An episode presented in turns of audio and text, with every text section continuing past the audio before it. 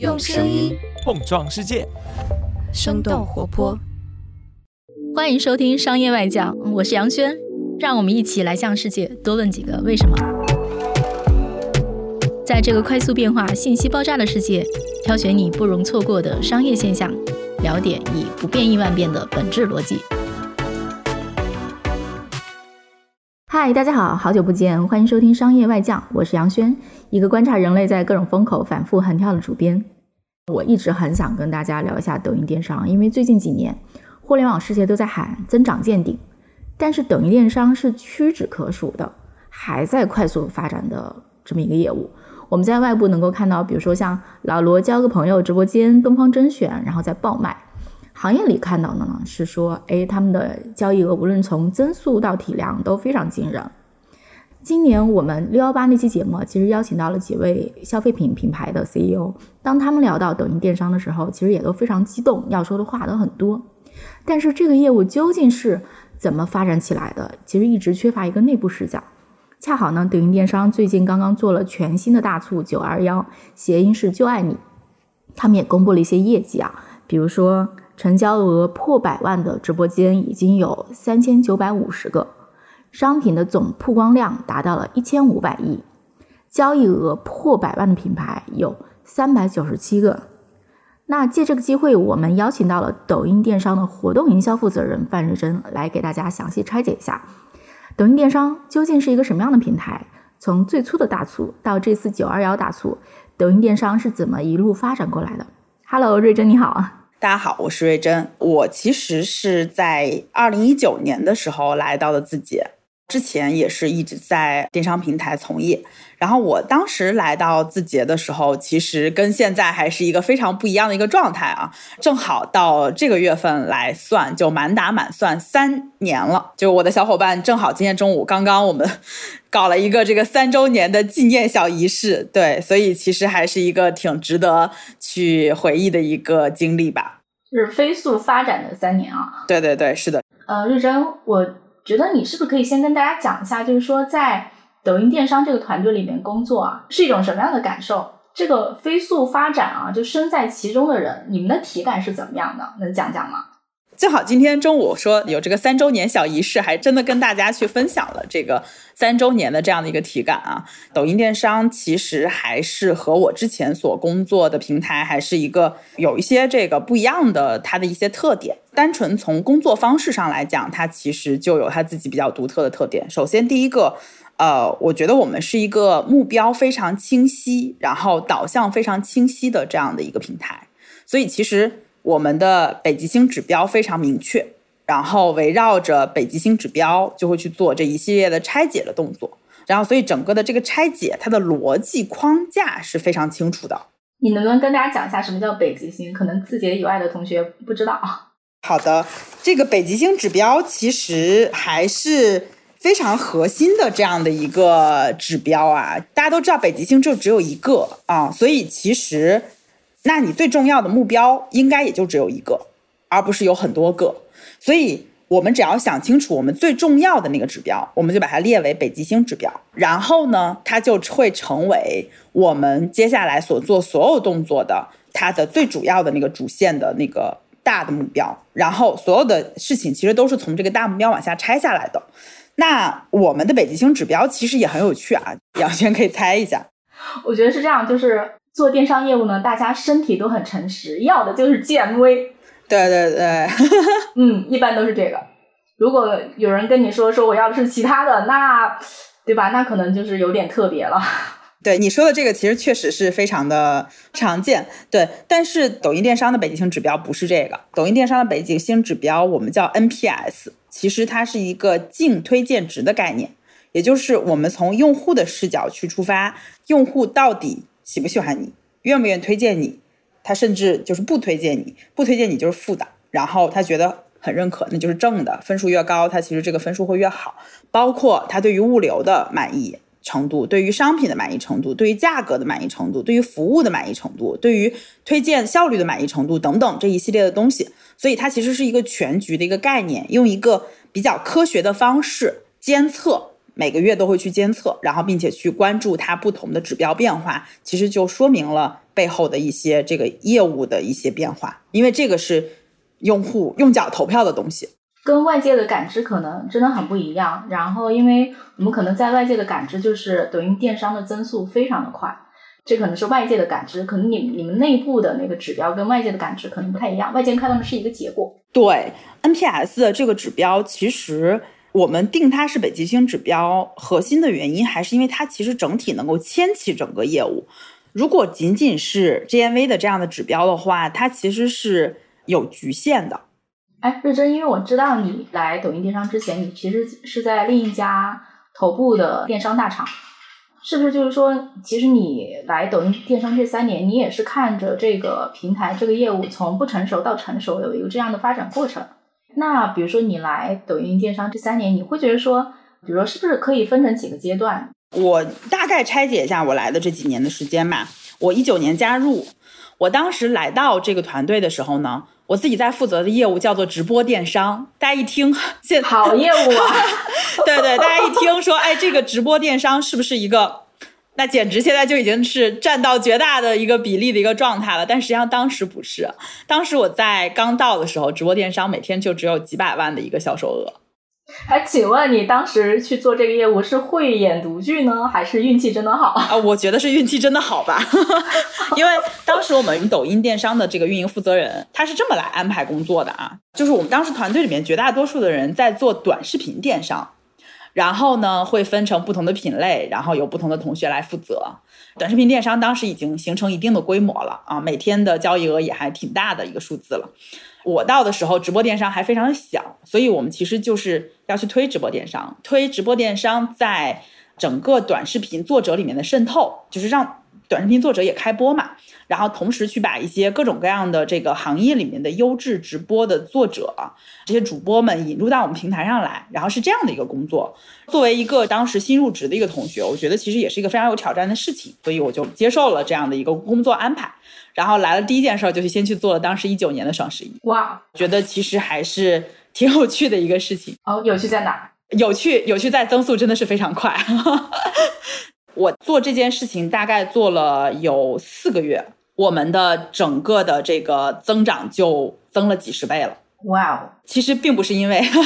并不是因为我的优秀啊，其实还是因为。在整个的这个生态里面，我们的整个直播的产品形态成熟了。其实行业那段时间其实发展都非常的快，行业里面是有一些非常成熟的主播的。这些主播他们其实已经掌握了充分的直播技巧，且也掌握了一些供应链的一些这种能力，所以他们进入到抖音来讲，他们其实这个发展也会比较快。就知道该怎么弄啊？对，是的，知道该怎么弄。其实这个行业里面也是有比较成熟的 MCN 的。然后只要我们把这个信号释放出去，说我们现在平台也在做直播电商了，他们试了一下，发现哎，流量确实还挺好拿的，这个事儿我也可以干，会快速的入局。当然，这个事情最开始我们基数也是足够低啊，所以其实很短的时间之内，我们就增长了几十倍的这样的一个数字。然后后来我们整个业务就会说，那我们就不要把短视频和直播分开了，这样的话，同一个行业两边都在做，这样也并不合理。所以我们就把短视频和直播合在了一起，也就是大家现在知道的这个我们叫兴趣电商，它其实是一个融合了短视频和直播的一个完整的一个这个链路的这样的一个状态，然后我们再去做分行业的深度运营，其实就是证明了说这个业务真的。很有潜力，真的值得好好做。对对对对对，非常的有潜力，尤其是直播上来了之后啊，非常的快速。然后再下一个阶段，其实就是一个非常重要的一个阶段了，就是有一个分水岭。这个分水岭就是二零二零年六月份的时候，抖音电商正式的升级成了叫一级部门，然后公司是从各个团队抽调了非常精英的团队来进入到这个部门，一起来去。把它作为一个非常战略的一个方向去推进，这应该是当年的一个分水岭。所以，就是提升成一级部门这个事儿意味着什么呢？你刚刚说其实调了人嘛？我觉得，其实在这个里面，它包含了各类资源的注入，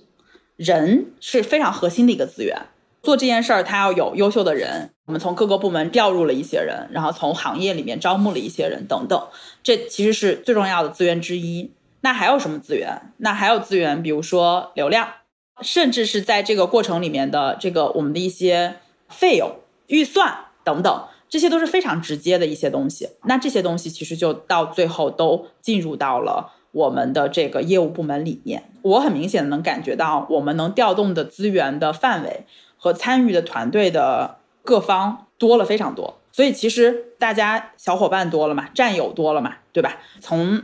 二零年六月份之前，我会认为它其实更多的是去探索、去尝试，呃，陆续的去上线这些产品功能，去完善我们的认知。然后二零年六月份，其实就是那个分水岭。再往后，其实就是大家后来才知道的，我们真正的抖音电商的非常高速发展的这样的一个业务。对我印象中，二零年你们有一些很炫目的成绩，或者说的确是在外面会有些轰动。比如说，呃，我记得我们之前也交流过，你说过当时雷军开了首播，然后就自己夸夸夸卖了一个特别大的量，对吧？是两亿还是多少？呃，对的，其实。雷军的那场直播，就是我们在真正成立了这个部门之后做的第一场大促八幺八里面的一个重磅的一个 case。然后我们其实成立了这个电商业务部之后的第一个大家能看到的业务动作啊，就是我们做了第一场大促叫八幺八。然后雷军当时就正好是小米的十周年，二零二零年的八月十六号，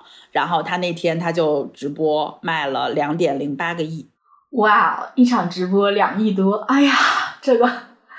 而且就是我自己的感觉啊，其实那个当时是一个非常大的讯号，因为在可能更早之前，可能大家对抖音电商的印象是说，抖音电商里的商家，你要么是达人卖的货，要么是可能是比如更多是白牌商家。但是我觉得雷军那个首播是个讯号，就是说其实你们就已经开始去，比如说去提升你们的这个货源这一侧了。我认为做电商平台啊，其实货这一侧是它最最核心的一个核心价值所在。我只有有好的商品和好的服务啊，因为服务是附着在这上面的一个核心的部分，用户才能有好的感受。所以在这个里面，其实一直以来就对于货这一侧的这个打造，其实我们都是非常重视且核心的一件事儿。在最开始的时候，其实可能一些更白牌的，或者说一些更加。小一点的、灵活一些的这样的企业，它其实是会能更早去操作。但是我觉得其实品牌敏锐度非常强，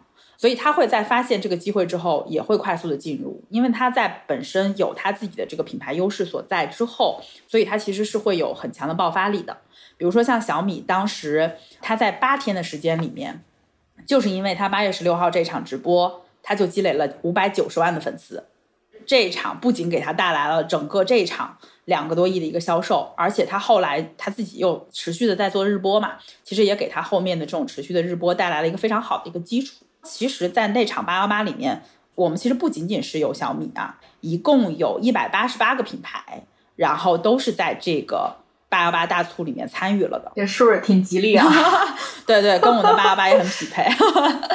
所以其实那个时间点上就已经有这么多的品牌开始在我们平台上去做直播啊，然后达人带货啊等等这些事情了。所以在这个过程里面，其实你们是不是就逐渐会有一些你们的倾向性了？比如说你们要主动去跟这些品牌合作，然后做邀请，是不是有一些更不一样的扶植政策？嗯，是不是就在这个时段就全都开始了？对，这个还真的是非常重要的一个动作。就其实我们是在比较早期的时候，我们就发现抖音上其实最开始有的就是创作者嘛。最开始的时候，我们就发现，其实创作者他是想带货的，但是他其实是不懂货的，他也不懂怎么组货，怎么做这个供应链。他其实是一个内容创作者，但是他对于零售这件事儿，他的专业度可能还没有那么的够。所以，其实在这个状态之下。一个非常重要的事情，就是我们去跟这些达人，帮助他们去做这个货品的这个补充。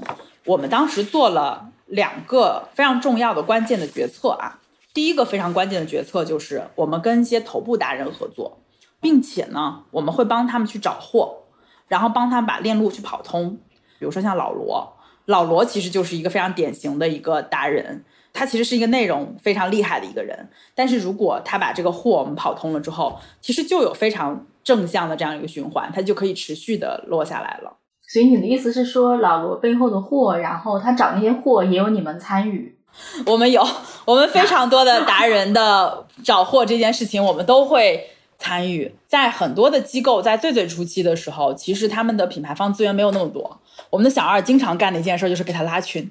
哦，我们会帮他拉各种品牌方的群，对，然后他们就可以谈起来。他们其实只要合作起来之后，后面其实就好了。但我们最开始会帮大家拉很多很多的群，比如说哈，像以老罗为例，你们帮他们拉了多少群？几千个肯定有的吧。我记得老罗直播有一次我在现场，他们的这个选品的同学，我们的行业的运营的同学，林林总总一个直播间占了几十号人。哇，对，就大家看到的是就两个人在台前然后讲，但那个直播间里面有几十号人。我的天，这团队还是非常庞大的。但是想想这个成交额啊，投这些人值了。是是是，这个其实零售就是一件没有那么简单的事情，而且他在选品这件事儿上。还要有专业度嘛？比如说选美妆的人，可能他就也并不见得会选生鲜啊，选生鲜的人不见得会选手机，对吧？所以其实，在每一个品类里面，大家专业度也还是很强的。零售这件事儿就是有本身很强的行业属性。还有第二个关键决策，就是我们当时决定是说要全力的去推广商家自播啊，这很重要。对对对，因为我们发现，如果商家只是通过达人来卖货的话，他可能会把抖音当做一个流量生意，一个营销渠道。它不是一个真正的生意渠道，一个真正的他自己非常核心的要自营去做好的这样的一个渠道。因为达人其实他带货这个事情啊，我觉得更多的我们可以把它理解成一个分销啊。它在传统的零售里面，我觉得可能更多会叫分销，广告加分销，分销商、经销商这样的一个角色。但是如果是你做自营的话，就相当于我自己去线下去开一个店，这些其实都是我自己去要做的一个事情。这个事儿其实也是可以做好的。小米和雷军的这个案例，其实就是一个非常典型的一个商家自博的案例嘛。对，我记得我们私下其实跟一些商家聊过，大家当时的反馈都是说，去抖音电商去卖货的 ROI 就是投入产出比是非常非常高的，就基本上说你那时候去就是躺赚吧。但是我其实也挺好奇，就是说是什么样的人吃到了那波红利的？什么样的人是反应最快速的？就是他们为什么反应会比较快？那那些稍微迟一点入场的人，就是说，哎，是什么阻止了他们加入到这个盛宴里来？我现在去回想，我们当时二零年的时候，谁最先入局的？呃，可能要和当年的大环境去做一个考量。就当时的大环境其实是说。当时二零年有疫情，比如说像服装的品牌企业，它就其实很快速的入局了。为什么呢？因为他们当时线下门店积累了非常大的一些库存哦，所以这个事儿就一下子给了他们很强大的动力。对，但是不是所有的品类在那个时间点都有这么大的动力的？尤其服装行业，它还有款式过时这样的一些库存性压力啊，它的新品卖不掉，它就。必须要打非常低的折扣再卖了，等等。其实要一分为二的来看这件事儿。首先，他要有一个动力，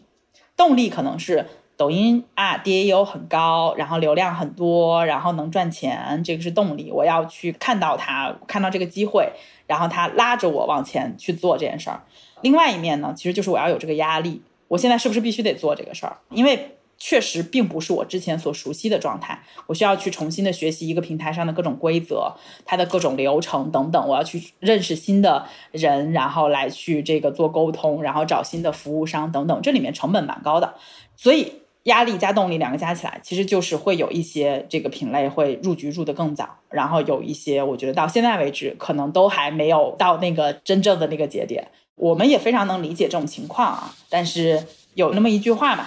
说种一棵树最好的时间点是十年前，其次就是现在啊，所以我们觉得到现在为止也依然都非常有机会可以来到抖音电商去做真正的这个经营的事情。我们刚才聊了二零年、二一年，那到了今年，这个状况会有一些什么变化吗？相比之前，我们的变化真的是非常的大。我们的变化之所以会非常大，是因为我们的迭代速度非常的快。所以我们其实一直持续的在迭代，像我刚刚讲到的，其实二零年我们当时还是在启动合作头部达人，启动商家自播。等到二一年的时候，这个事儿就已经形成了生态了，头部达人层出不穷，纷纷破纪录。然后商家自播，哎，最开始是女装卖的好，回头这个每个品类都还有那么不错的很多个商家，很多品类就都跑起来了。所以其实这个生态就慢慢的建立了起来。二一年，然后到二二年呢，其实一个最大的一个变化就是我们其实增加了一个经营场景。接下来不仅仅有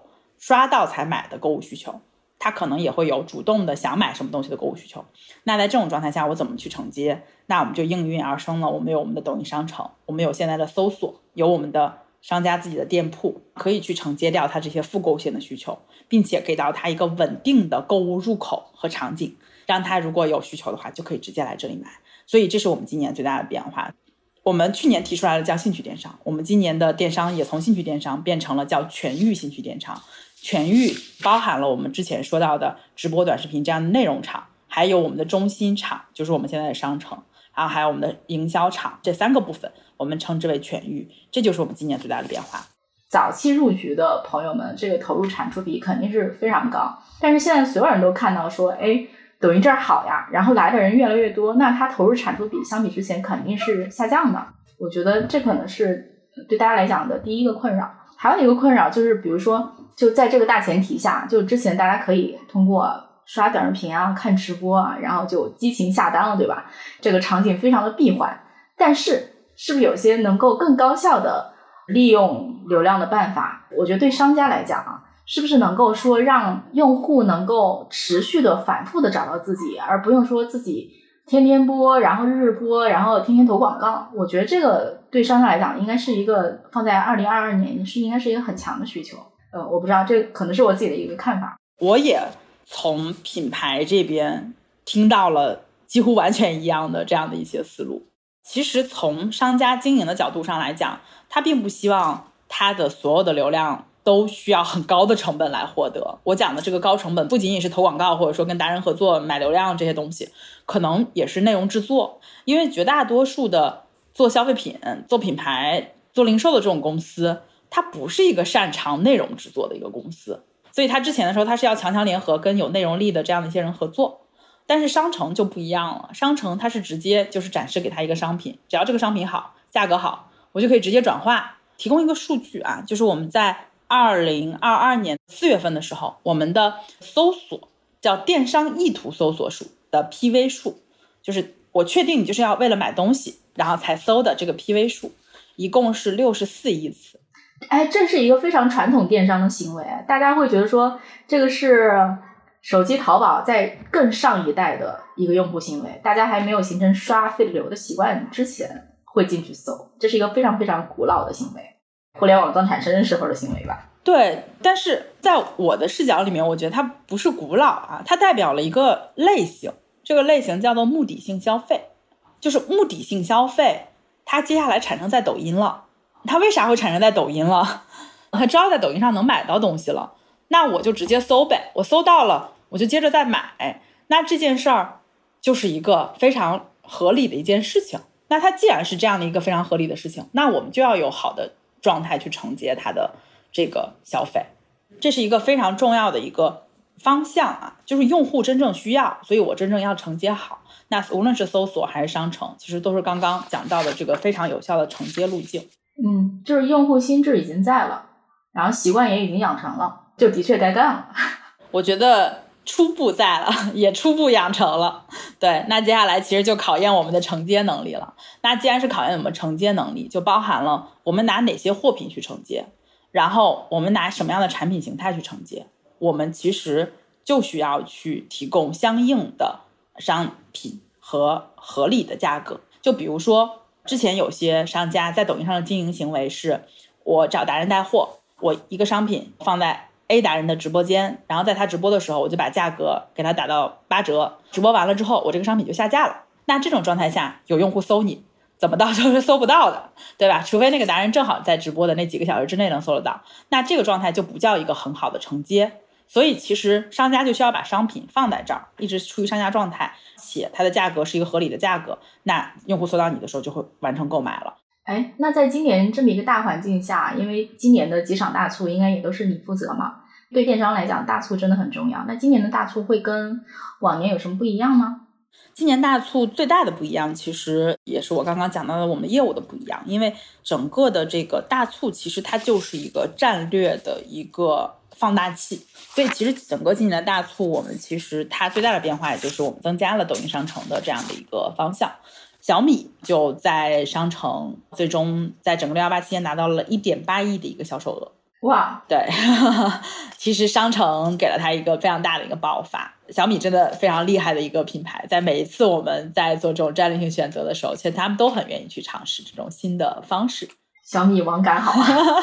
非常非常好。所以其实我们整个结果下来，整个商城的访问，我们其实也增加了百分之一百一十五。所以整个六幺八期间，其实还是有一些不错的小成绩的。因为我们每次大促，其实我们更多的是希望它拉水位的啊，就我们不希望它只有大促一次爆发嘛，我们希望它结束了之后能够把水位拉上去。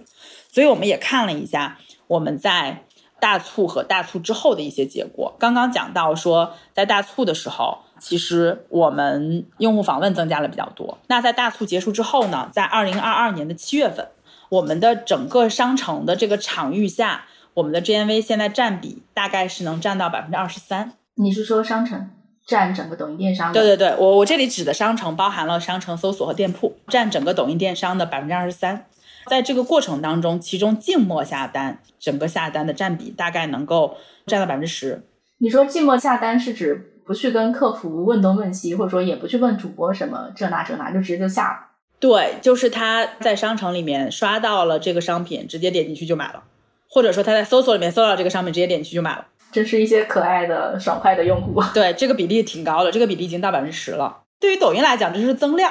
因为你之前全是兴趣电商，但现在这已经是增量了，所以这个时候就很有价值。全是多出来的，全是多出来的，而且还零成本，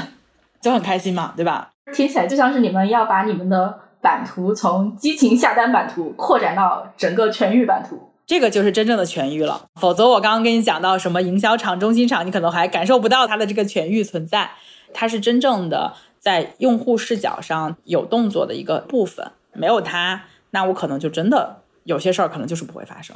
哎，那如果你们有这个北极星或者战略意图，你们不是最近刚刚做那个九幺二嘛？其实也是八幺八之外的另一场大促。那这场大促你们是怎么个计划？是怎么个盘算呢？就一直以来，就抖音电商作为一个电商平台来讲，它还是应该有一个自己的节日。然后九二幺呢，它又跟我们电商的心智它很匹配啊。为啥？因为九二幺这个它暗含了一个谐音梗，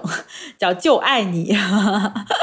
呃，这个谐音梗啊。对。然后我们的这个心智其实是叫懂你，就懂你的好物。就我们其实给你推荐的这些都是懂你的好物。对，所以懂你这个心智跟就爱你这个事情，其实它是一个真正的心智上就是能够很强联系在一起的一个状态。我还有一个疑问，呃，很多电商平台做大促，你看六幺八，然后双十一，尤其像双十一，它中间其实是有非常强烈的商家逻辑在的。商家逻辑其实就是说我到了十一月，尤其是像服饰这种是阿里的这种大品类，我到十一月有很多是过季商品或者即将过季的商品。在这个时点，你让商家去做大促，他是愿意的，因为他有一些清库存啊、清老款有这样的需求在。但是九月份可不是一个清老款的时间，因为就是基本上七八月的话，那夏装就都已经清完了。九二幺其实刚刚是一个就是新装刚刚开始上市的时间点，这个时候可不太适合打折。你们这是怎么想的？这个还真的是一个非常有趣的一个事情，就是我们平台本来也不是一个做打折款的一个平台。我们目前整个的一个状态啊，其实我们是非常多的新款来去驱动的一个状态，就包括我们的品牌方等等，其实他们有大量的新款，现在其实是通过抖音来去做它首发，甚至是独家首发这样的一个节奏来去维持它目前在抖音上的这样的一个整体的一个经营状态的。因为其实抖音大家都知道，它其实不仅仅是一个纯粹的电商平台，它还有它自己本身的这个宣发的意义所在，所以。在这个状态之下，他就会选择在抖音去做这个新的事儿。其实九月份是一个很好的时间，它本身换季嘛，秋装上新，又开学，又要买一些开学的新东西。一般中秋大概在这个时间节点啊，那我这个食品，然后等等这些东西，其实也很多上新。所以新款其实，在我们平台是一个非常非常有特点的一个行为。所以我们不是去围绕打折这个时间，我们其实围绕的是上新这个时间。而且其实啊。从六幺八到双十一之间有五个月，这五个月里面其实还是需要有一个点来去让消费者的这个需求得到满足的，所以我们觉得这个是个合适的时间节点。我忽然想起来了，优衣库九月二十三号上新，然后是不是也在你们这儿上同步上？其实今天就我们今天在录制的这一天啊，其实就有一场优衣库的直播，就是在我们平台。其实优衣库的呃东西现在其实也蛮多的人会静默下单的，因为确实是一个比较啊基本款，有些产品是很标的，我可能就换个款式、换个颜色什么的就买掉了，这种其实也还蛮多的。优衣库是一个本身就比较有特点的一个服装品牌。那我其实也好奇，就是我刚为什么会问品类这个问题呢？就是说其实。不同的电商平台其实往年都是有自己的优势品类的，比如说像服饰肯定是那个天猫淘宝的基本盘，那像什么家电三 C 啊，然后是京东的基本盘。大家以往可能对抖音电商的印象就是说那些我可以快速决策的，然后让人种草的，比如说像以前美妆啊，然后像食品啊，可能是你们就是表现特别好的品类。我不知道就是说。这些品类中会不会有一个现在发生的一些变化？因为每个平台它的核心品类都在历年都在发生变化。比如说对抖音电商来讲，现在哪些品类可能是说，哎，它渐渐的就起来了，它这个涨势还可以，可能是比较出乎大家以前的那个认知的，是跟大家以前的那个刻板印象可能不太一样的。第一个刻板印象，我觉得可能就相对有点突破认知，就是我们一直以来抖音电商平台上最大的品类就一直以来都是服饰。哦，不好意思，我们老觉得是美妆。对，它一直以来其实都是服饰，但是它大，但它可能散在了很多的特别散，对，它可能散在了很多的店里，所以其实你并没有真正记住哪一个特别特别的大。但是美妆可能它本身品牌集中度就非常高，所以它会让你觉得说好像是美妆更多，但实际上服饰的体量是比美妆大的，所以这个可能就是一个。比较基本的一个点，在我们平台上现在是这样的一个状态啊，在兴趣电商的这样的一个状态之下，首先特别适合内容的这样的一些品类，其实在平台上的发展都是非常不错的，包括我们刚刚讲到的服饰，然后讲到的可能珠宝，然后一些比较好展示的，包括图书。等等，然后包括像生鲜，然后这些品类其实都是我们很优势的一些品类，所以在。这种视角之上，我们现在因为类目分的也比较的深入和细致，所以其实还是有蛮多的品类，它其实都已经做的体量还比较大了。但如果真的是说哪些品类就是现在发展的比较快，那我觉得其实这里面还是要比较好的去找它的这个趋势的。举个例子，今年上半年的时候和露营相关的这些东西就卖的特别好啊。对 对，然后因为他在抖音上真的是特别擅长种拔草一体，就咔咔就买了，对吧？这个什么露营车啊，然后帐篷啊、天幕啊，然后什么烧烤的那些东西啊，什么就非常非常多。对，今天下完单，周末就出门。然后这个我觉得就是一个非常典型的，就是趋势性品类。然后，但这趋势性品类它其实，我觉得抖音就是个助推器吧，因为可能本来大家也都很希望出去玩儿，然后这本来也是已经是成熟了的一个消费趋势，然后抖音加速了这个过程。所以我觉得这种类型的就是我们现在比较有趣和比较突破的事情。比如说哈，如果你看你们今年九二幺是这么一个目的，那这个事儿你们为今年的大促做哪些准备呢？然后你们前期是忙活一些什么样的事情？先从商品上去讲，就其实刚刚讲到了九月份是一个比较重要的一个换季节点，那所以我们非常前置的就和品牌去沟通，说那这段时间的换季，那我们其实是需要你的新款。然后需要大家一起在这个时间点去把这个新款做起来，等等这个方向。然后第二个呢，就是我们其实也去开始去在围绕着消费者去发放很多的这个福利，比如说像这次九二幺，我们给消费者发了一个叫九二幺券包，就九百二十一块钱的这个券。然后所以每个消费者其实都可以领，领到了之后，其实可以在我们平台上进行消费。九百二十一块钱。听着钱挺多呀，对对对，是挺多的，花了不少预算。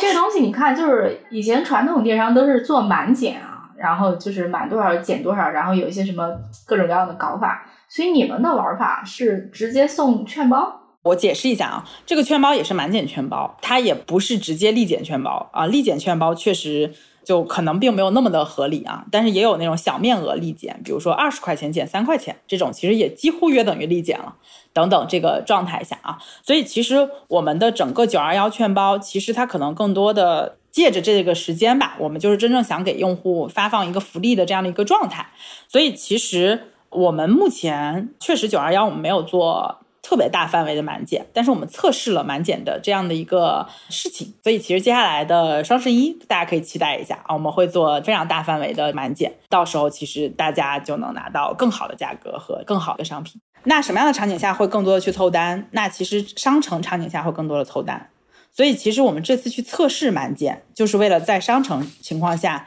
把这个满减的链路跑通。刚刚其实有讲到，我们会去做购物车，引导大家加购，进购物车还能领券，然后领券之后还能再便宜等等。这些方式是为了提升大家在加购然后凑单整个这个路径上的一个行为习惯。所以整个的这套流程，其实是我们为了在双十一的时候进一步的去放大抖音商城，去放大凑单整个的这样的一个心智下的这样的一些筹备性动作。所以我觉得九二幺对于我们来讲，我们也有一些这种设计在里面。这样的话，我们其实也可以给后续的包括双十一去做一个更好的蓄水。所以你们九二幺的这个核心玩法是什么呢？九二幺的核心玩法，其实目前来讲还是以单品直降为主，就是单品直降是确实从整体的交易效率上面来讲是占比最高的。当然，这个事情跟原本的直播和短视频它的本身成交占比更高有关啊，但是。这个过程里面肯定是会发生一些调整，陆续的会往到满减啊等等这些方向上去调整。说到这个，我也还有一个问题想问，就比如说，可能在过去几年吧，就很多品牌方都会认为说，就是大促不是太少了，而是太多了。他们的意思其实是说，每一个达人都会跟他们要求打折、降价、最低价，尤其是头部主播的这种诉求就更加强烈。导致说，其实你每做一场直播，你其实就是在做一场促销。那过去几年直播电商如火如荼，也就是一年到头都在做促销。比如说九二幺，如果他还是在直播和短视频里面去做直接的这种打折，那它跟达人日常的这种个人促销有什么区别呢？就是大家还会那么有兴趣吗？我觉得是这样的，这件事情有消费者就是讲过一个很有趣的一个词儿啊，就是我们之前做消费者调研的时候，他说现在不就是在日日促嘛，所以我觉得我什么时间点其实卖都行，所以我不用等到哪个时间点。我自己觉得啊，我从一个行业从业者的角度，不是一个 大促操盘者的角度，我会觉得这是一个非常好的事情，就是我不用等，我觉得这个事儿是效率提升了很多的一件事儿。我想买，我就可以买，我就可以找到一个我觉得价格就很有优势了的地方，我把它买下来。那其实我的消费体验整个是好很多的。消费者消费体验好这件事儿，一定整体利好于整个大零售，一定不是去利好于这个大促。所以说，活动本身它的爆发性好不好等等这些事情，不是那么重要的一件事情。真正重要的事情是这个生意是不是真的变好了。然后这个体验是不是真的变好了？这个效率是不是真正提升了？我觉得这个是更核心的事儿。所以我们并不在意说要在这个过程里面去一段时间之内，比如说都不成交，然后搞一个很高的这个数字，这个不是我们真正想要的。我们真正想要的是这个里面真正有效率提升的这个状态。所以我们觉得这个是个挺好的一个节奏。那再说回到大促，那其实大促它其实是一个集中心智去打爆的一个时间点。就比如说。像我们每次做大促的时候，商家达人会集中性开播，集中性给资源，集中性做爆发。那这个时间点之下，你可能日常情况下，你可能还得挑一挑，去 A 直播间逛一逛，B 直播间逛一逛，C 直播间逛一逛，到最后去比一比，说哎谁谁谁家好，然后买了一个。但那段时间你应该可能去每一家逛，可能都能买得到最好的。那这个状态下，它其实是提升了效率的。大促它就是要提升效率。大促一定有促销打折的成分在，否则它就没有真正的这个意义。所以促销和打折这件事情，如果被用户理解成说，那我这个时间点就是会有这个大促，那就是会有这个促销打折，那它的转化效率就会提升很多。转化效率提升很多，我们觉得这个事情是有意义的。所以我觉得它背后的逻辑应该是这样，就是说你们也不追求一个巨高无比的 GMV，但是呢，你们还是会希望说大家都记得说，哎，九二幺的时候来抖音看看。对我们希望他在九二幺的时候来抖音看看，我们希望他记住说抖音在九二幺的时候我给你发了福利，因为我们现在有九二幺券包，我们每天晚上还会在直播间里面准点的时候我们会给大家发红包，平台红包在所有的直播间所有的场景下都可以用，然后我给大家发红包会让大家意识到说，哎呀，抖音其实会在九二幺的时候，这个平台就会在这个时间点去宠粉，达人会跟平台一起，然后也会去宠粉，就会有这样的一些更好的体验。所以你刚讲的这个平台红包，就是抖音电商出的吗？抖音电商官方出的吗？对。那请问今年你们下血本了吗？对，还挺血本的。对，还挺血本的。所以在这个过程里面，我们有各种各样的出钱方法，可能会下血本，就是有些会直接。比如说给到用户，有一些我们会去，比如说补贴到商家、补贴到达人那儿，然后让他们再给到用户，等等这一系列的方式吧。请问你们九二幺下血本的程度跟去年比怎么样？跟去年的八幺八大促比怎么样？还是成了倍数级增长的一个状态，指数级有点过分了啊！倍数级增长的 一个节奏。好的，对 好的，大家可以期待一下啊。那我不知道，就比如说哈，在过去。做抖音电商业务的这段时间里，你会觉得说有没有什么品牌或者商家的故事是能够给大家启发的？因为我相信很多那个听这期节目的同学可能也在想说，哎，那我在抖音电商里面，我如果要做点业务，我该怎么搞？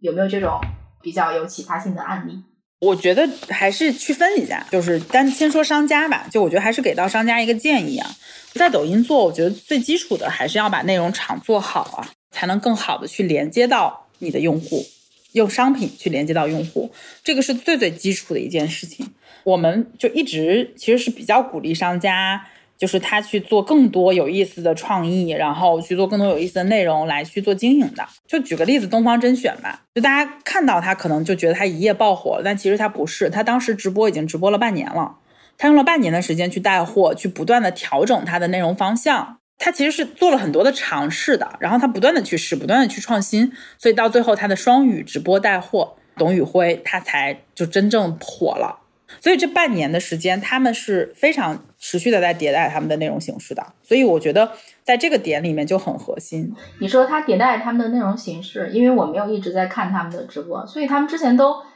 做过哪些尝试呢？你还有印象吗？举一个非常简单的例子，他之前是双语还是正常讲？要不要拿一个小黑板，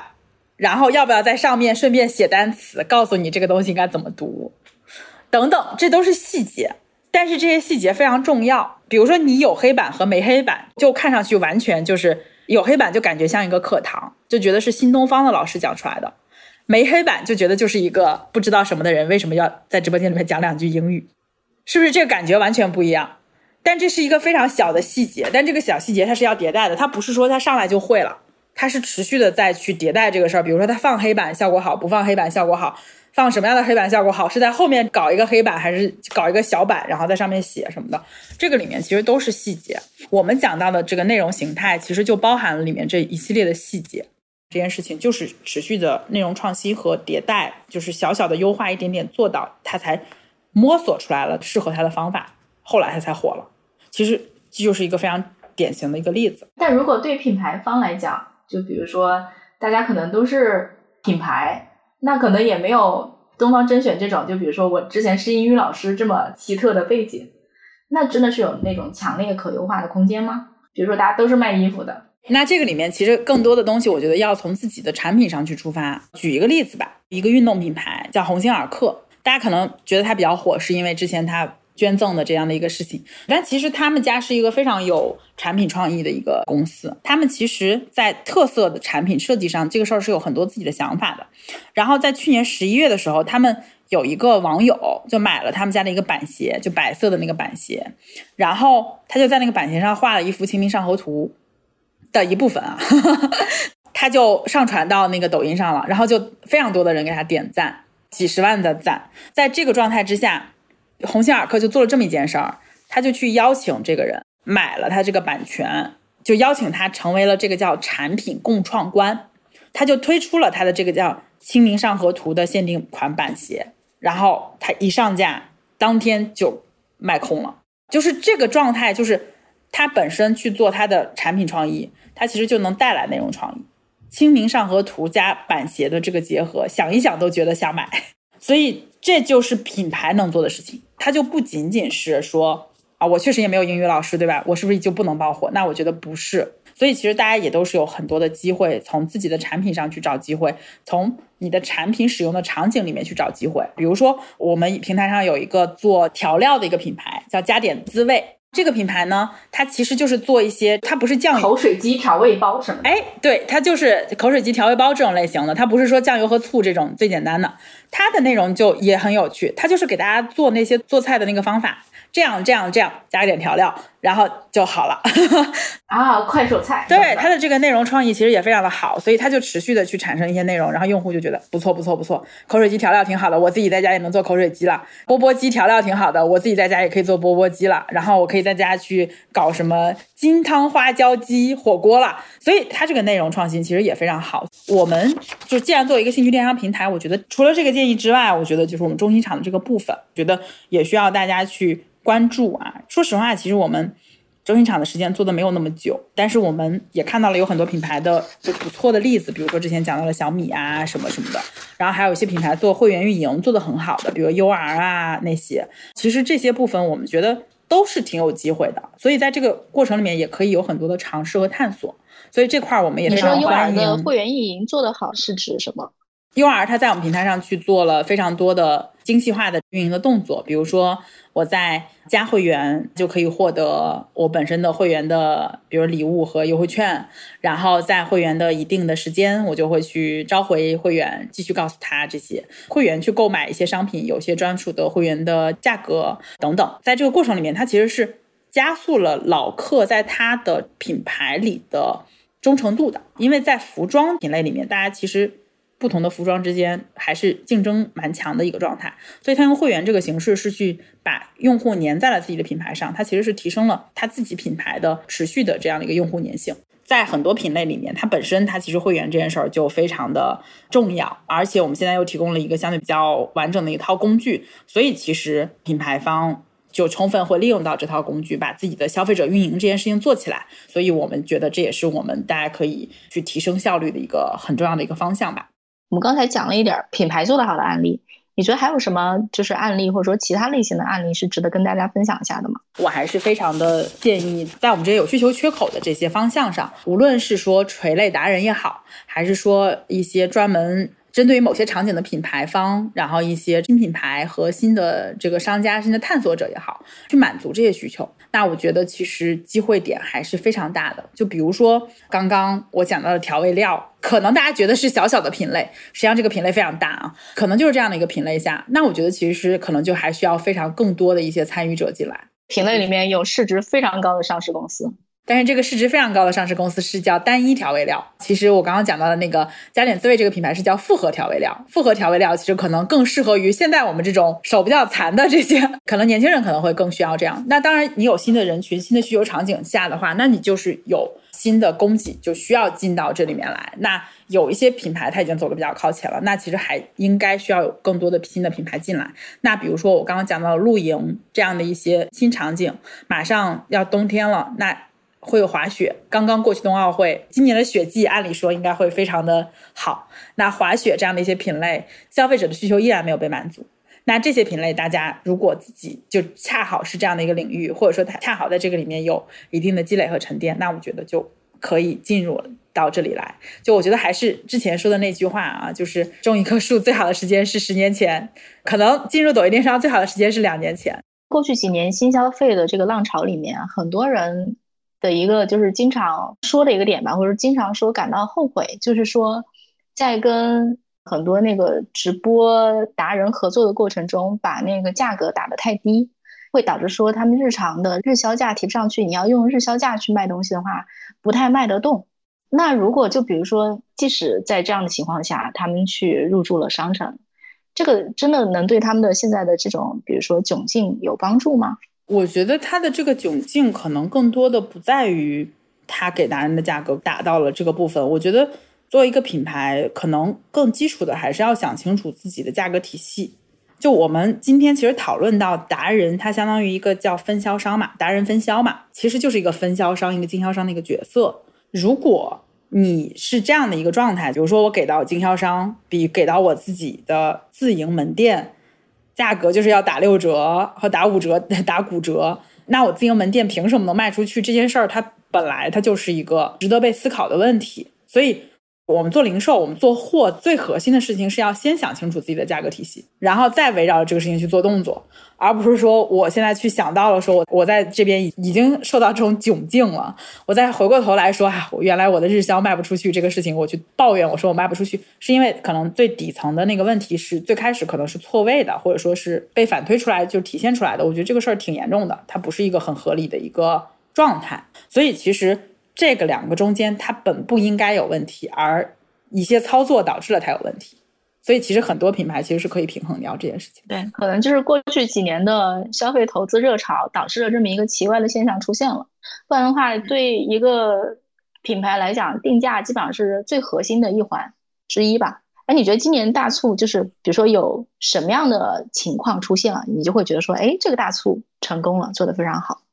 九二幺这场，我有两个很核心的诉求。第一个很核心的诉求是，真的是用户的 NPS，我觉得这个还是要 call back 一下。第二个目标就是我们比较关注我刚刚讲到的我们这些在这个节点的趋势类目的这样的一些。成交和交易的情况，因为我们这段时间就是在上新嘛，那这些品类它的成交交易，我觉得一定程度上是反映了我们的这个里面的这个健康程度的。这个事儿对于我们来讲也非常核心，我们希望能够真的借着这个大促帮助到这些商家，然后有一些更好的一些结果。我觉得这个是。两个比较强的业务的诉求，然后再有就是刚刚也讲到说，我们这次其实在测试一些商城的玩法，为以后去做一些筹备。对这些部分，我们也希望能够在这次大促里面拿到一些比较好的结果。就先跑一跑，然后到今年双十一的时候再强化一些更大的这个事情可以被大家看到。我们其实，在接下来的九月二十七号的时候就会开双十一的招商会了啊，到时候大家可以敬请期待一下。我们有非常多的来自于抖音商城的很有趣的一些东西。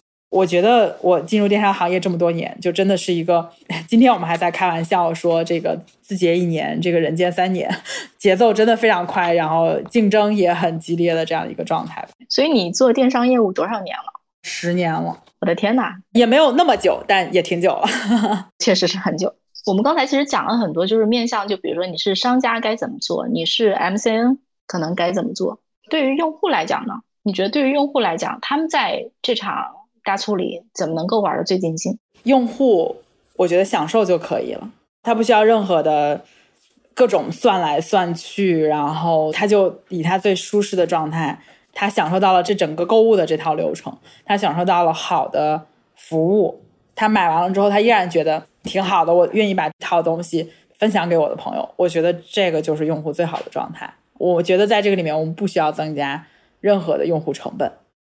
哎，我不知道，就比如说你到今年，跟你比如说你就是三年前刚来字节做那个电商业务的时候，你觉得你对电商这件事情的认知或者是有变化吗？因为比如说你三年前来的时候，应该已经是一个算是一个就是对行业很有认知的，不能说行业老兵吧，一个成熟的从业者了。变化还是挺大的。我觉得任何一个平台哈，其实。大家的那个方式会非常的不一样，它背后的其实包含了这个本身生意的基本逻辑，然后包含了这里面的流量的整体的结构，就底层结构，然后包含了它的基础下的可能不同角色之间的关联度，其实这些本质的东西都会导致你的行为模式会不一样。像比如说我之前可能更多的会更偏零售一些。那更偏自营、更偏零售一些的时候，那我其实掌控力是会非常强的。就很多的品，我可以精挑细选，去跟供应商有非常深度的沟通和洽谈等等。这种逻辑之下，和现在的，比如说抖音电商平台，我们现在是非常大量的商家体系，我觉得可能更多的还是在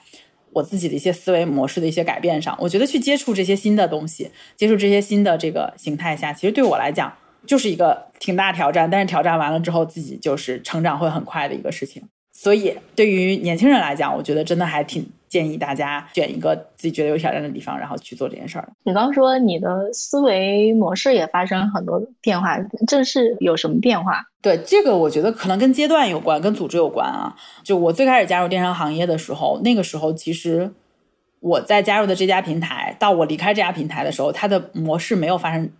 大的调整。它只是 GMV 在涨，一直在涨，但它的模式一直都是一样的。但是我加入抖音电商短短三年的时间，它已经从一个产品团队变成了一个兴趣电商团队，变成了一个全域兴趣电商模式。它已经短短三年的时间就发生了巨大的变化，所以这个就是让我不一样的地方。因为我之前可能我只需要在我的专业领域里面去做好这一件事情，然后可能就结束了。在我现在，我需要去大量的去探索很多 why 是这样，然后既然是这样的一个原因，我怎么去解决它？我解决它的方式是什么？我的效率怎么样才能最高？等等这一系列的东西，我都是要去自己去探索的。那我既然要去探索它，那我在这个过程里面，我就要去思考，然后去推动、去解决，然后去拿结果，然后去验证，然后再去迭代，然后再去试，等等这一系列的东西就会非常的不一样。你刚讲，你说你要重新去思考，说这个事儿底层的 why 是什么，然后你再去试。可以举个例子嘛？就比如说过去三年有没有哪个事儿，就是你这个是让你自己印象很深刻的，说，哎，我的做事方式要跟以前不一样了。举一个非常有趣的一个例子啊，我们其实，在二零年的双十一的时候尝试过一次满减，那时候算是我们第一次非常正式的去启动双十一。当时有一个产品同学，也是来自于另外一个电商平台的一个同学，他当时就力推说满减要成为我们当时双十一的主玩法，然后就上了满减这个功能。就当年之前都没有满减这个功能啊，就当时非常艰难的上了这个功能，因为这个功能其实开发量很大。结果一场双十一下来，发现它并没有成为真正的主玩法，主玩法还是直降。这件事儿其实就。比较的让大家反思，因为他当时提出来说满减要成为主玩法的时候，这个时候并没有被大家反对，大家都觉得很合理，因为各个平台都是满减，满减就是主玩法，然后就觉得哎，我们就应该是，虽然在这个过程里面觉得好像有一点点不是那么通奥，但是搞下来之后就觉得还挺合理的呀。其实我们后面复盘的时候，其实发现了很多的问题啊，但最底层的问题就是满减它最核心的点，它就是凑单呀，它不凑单，它有什么好满减的呢？比如说这一个单品就可以减，我其实不需要满减呀，满减不是最高效率的事情，所以满减和凑单这件事情它是紧密结合在一起的。但是在直播电商和短视频电商的形态之下，它就不存在 这个东西。所以满减这个东西真正要成为主玩法，一定是以抖音商城为核心去做这场大促的时候，它才会成为主玩法。但当年我们一定不是二零年的双十一的时候，我们一定不是这个状态。对，当时抖音商城的这整个项目都还在孵化过程当中，所以其实大家可以感受一下，就是当我在那个时间点，我意识到我的经验在这里它不适用的时候，我就会去被迫去反思这件事情是不是完全不一样，然后我就要去思考的很本质。像我刚刚讲的这个东西，可能就是一些很本质的东西了。但是在最开始我们去做这件事情的时候，我们可能也没有这个经验啊，也没有在内容平台上、电商平台上做过大促，就没有办法真正给到就刚刚你说到的更合理或者说更精准的这样的一个判断。我觉得这个就是一个案例吧。好的，那感谢大家的收听，下期我们再见啦。另外，也欢迎大家加入商业外将的听众群，分享你对我们内容的看法，或者呢，希望你能推荐合适的话题或者合适的嘉宾给我们。入群的方式呢，是在生动活泼的公众号里回复“商业外”，“外”是英文的“外”，然后就可以扫码入群了。这期节目就到这里，关于这期节目，大家有什么想法，都可以在各大平台给我们留言，苹果 Podcast、小宇宙、喜马拉雅。如果你喜欢本期节目呢，也欢迎推荐给你的一到两位朋友，或者给我们打赏。也欢迎大家关注我们的公众号“生动活泼”，声是声音的声。另外，也感谢商业外教幕后的小伙伴，包括监制信宇、剪辑 Kurt、一成、设计饭团、运营陈太太。感谢大家的收听，我们下期节目再见。